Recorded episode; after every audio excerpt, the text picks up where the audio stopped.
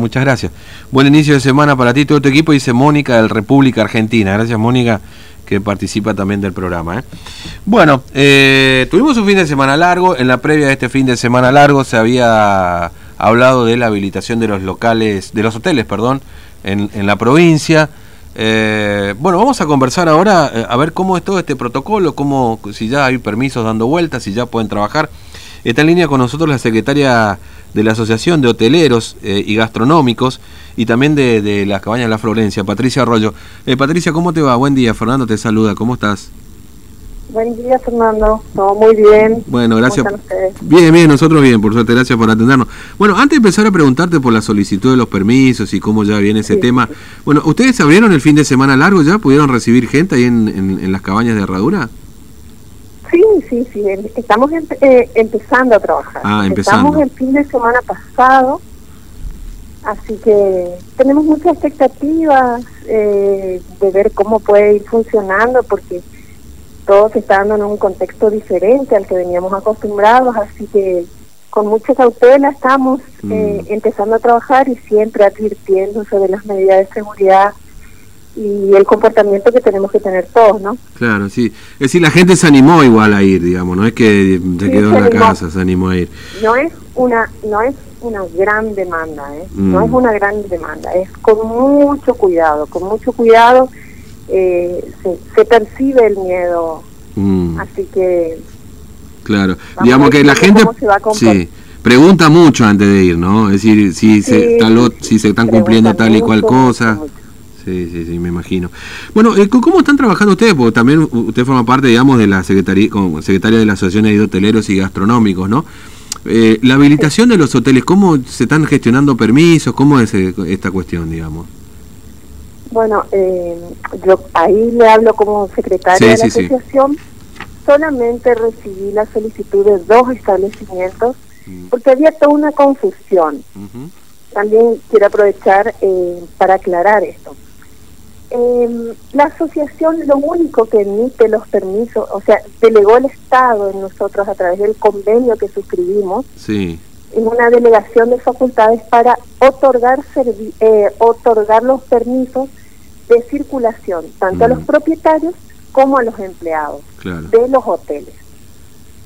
No es que la asociación le agarre y le habilita a los hoteles para que trabajen. Nosotros no le habilitamos.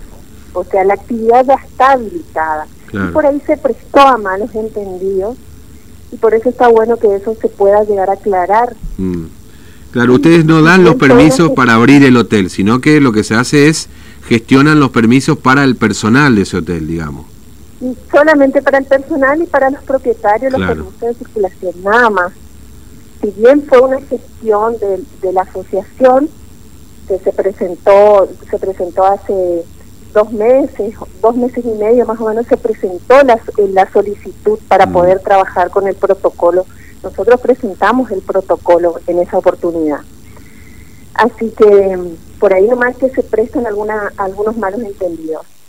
Y por supuesto, si se quieren sumar a la asociación, o sea, bienvenidos sean, pero pero no es eh, no es excluyente eso. Claro, claro, claro. Es decir, eh, eh, ustedes funcionan como, como organismo, digamos, para pero no, no hace falta que esté afiliado, que esté asociado básicamente al, a la entidad, digamos, como para poder recibir este permiso. no, no, no hace falta, no hace falta. Mm. Siempre, por supuesto, es lindo, eh, es una herramienta más estar asociados, claro. porque así funcionamos todos y podemos eh, solicitar a veces en, en estos casos o en otros casos la asociación brinda asistencia. También todo el tiempo nosotros desde la asociación brindamos cursos de capacitación claro. y siempre que estamos ahí eh, viendo las medidas impositivas o laborales y tratando de asesorar a los asociados sin costo. Mm. Eh, ahora, eh, estos estos hoteles, digamos que, que por supuesto no piden el permiso ellos, pero sí para su, van tanto para sus propietarios como para para los empleados, ¿son aquí de la capital, digamos, o, o, corresponden por ahí a las cabañas? y básicamente, ¿quién, no, no le pido nombres, obviamente, pero eh, digamos, son ¿a dónde están estos, estos hoteles? Bueno, eh, sería un hotel, el, hotel sería de acá de Formosa y mm. una de las cabañas de la Herradura, por supuesto la nuestra también. pero aparte de la nuestra hay otra más. Claro. Eh, después hay hoteles que decidieron no empezar a trabajar porque se imagina que es distinta la realidad de un hotel y de una cabaña. Ellos, eh, la clientela del hotel de Formosa generalmente es gente que viene de otras jurisdicciones. Entonces, eh, es distinto eh, distinto el trabajo que ellos realizan. Sin embargo, nosotros en las cabañas trabajamos con turismo interno. Claro. con mucho turismo interno. Y lo que está permitido es la circulación dentro de la provincia. Todavía no está permitido el ingreso de afuera de la provincia. Mm. Sí, obviamente, y por ahí ese tipo de, o el perfil de, del pasajero que tienen, digamos, dice, bueno, nosotros abrir nos sale más caro que tener cerrado, ¿no? Básicamente, ¿no? Porque en, definitiva no, lo podemos cada hacer. Digamos. analiza su situación y ve lo que realmente le conviene. Mm. Hay hoteles que dijeron que no, que no iban a abrir, así que bueno, hay que respetar eso y bueno, porque también abrir y si no tienen demanda no se justifica. Claro, claro, efectivamente. Así que bueno, son tres entonces los que pidieron los permisos y bueno, y el resto a la espera de que esto, bueno, vuelva relativamente a la normalidad, ¿no? Este, que, que, suena difícil, mire, estamos hoy el tema del día es los chicos en las escuelas, por ejemplo, ¿no?